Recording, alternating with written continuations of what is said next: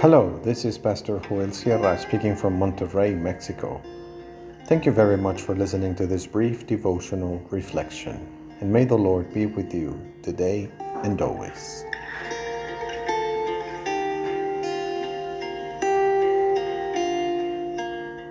It is with prayer The Gospel of Mark, chapter 9, verses 25 through 29 in the New International Version go like this. When Jesus saw that a crowd was running to the scene, he rebuked the impure spirit. You deaf and mute spirit, he said, I command you, come out of him and never enter him again. The spirit shrieked convulsed him violently and came out. The boy looked so much like a corpse that many said, He's dead. But Jesus took him by the hand and lifted him to his feet, so he stood up. After Jesus had gone indoors, his disciples asked him privately, Why couldn't we drive it out? He replied, This kind can come out only by prayer.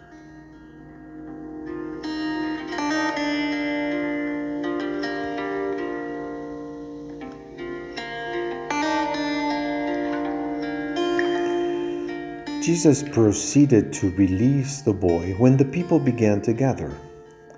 Everyone wanted to see the show, but the Lord Jesus did not intend his miracles to be the entertainment of the people. We know that the Lord would set aside those whom He healed so as not to exploit the need of the people in front of an audience. That is very different from many miracle workers today who want to do it in front of television cameras. The Lord released the boy and regained and he regained his voice.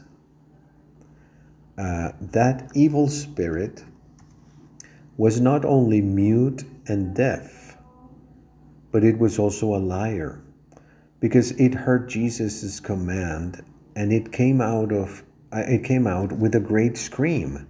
So it was not that deaf or that dumb. It was more of a liar and evil.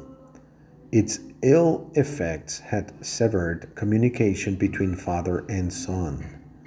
The cables had been cut the connection had been blocked. They had broken the computer and the cell phone. They had broken communication.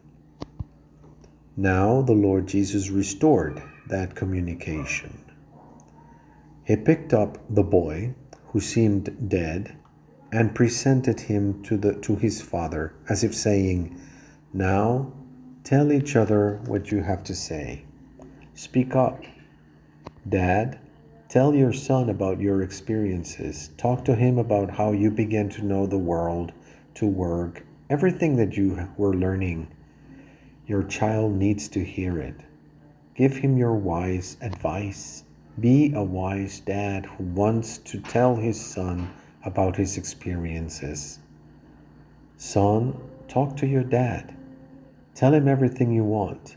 Tell him how you need to learn more and tell him your ideas, which will be very special for your dad. His heart will be filled, and he will remember the things you say to him. What father and son say to each other will be a treasure for both of them. Above all, just as the Heavenly Father said from the cloud, This is my beloved Son, Tell your boy that you love him, that he is very special to you, and that God will bless him. By faith, we are sons and daughters of the Heavenly Father. That is why we must learn to communicate in prayer with the Lord.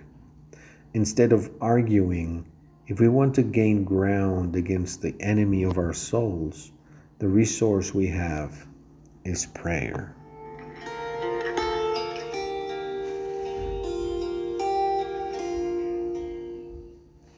Why don't we pray?